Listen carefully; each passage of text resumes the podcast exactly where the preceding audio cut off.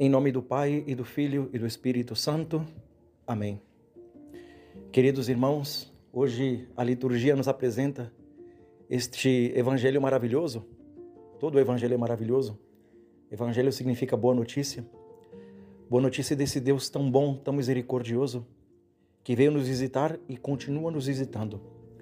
No evangelho de hoje, Evangelho de São Mateus, nos apresenta duas mulheres, uma mulher já adulta e uma criança.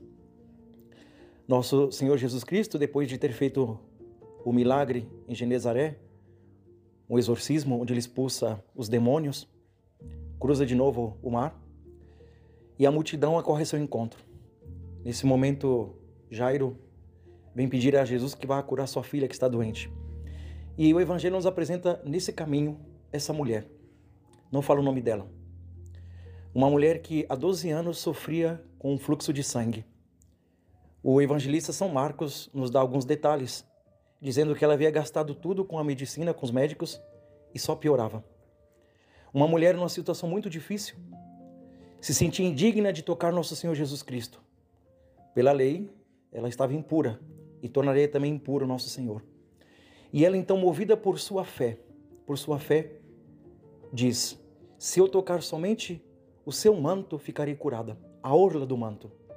E eis que ela toca e o milagre acontece. O que impulsionou essa mulher a tocar Jesus? Não foi os sentimentos, porque se sentia indigna. Não foi sua mente, porque sabia de sua situação. Foi a fé. Tocou nosso Senhor Jesus Cristo principalmente com a fé. E esse milagre aconteceu. Nosso Senhor Jesus Cristo Vendo isso, sabia, lógico, que era mulher, ele é Deus, sabe tudo, mas para que ela livremente expusesse sua, sua situação, ele diz: Quem me tocou? E a mulher então conta toda a sua história. E notemos que nosso Senhor a chama filha, não chama de mulher, filha, não de um modo genérico, mas desse modo carinhoso. Filha, tua fé te salvou. Tocou Jesus com a fé.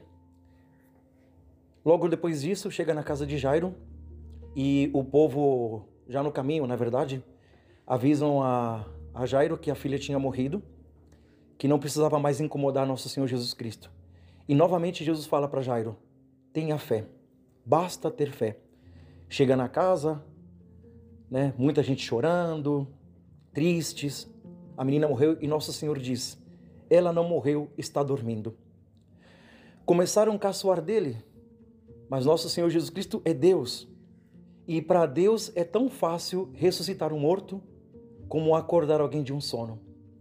Manda toda aquela multidão sair e Nosso Senhor fica sozinho com a menina, os pais da menina e três apóstolos.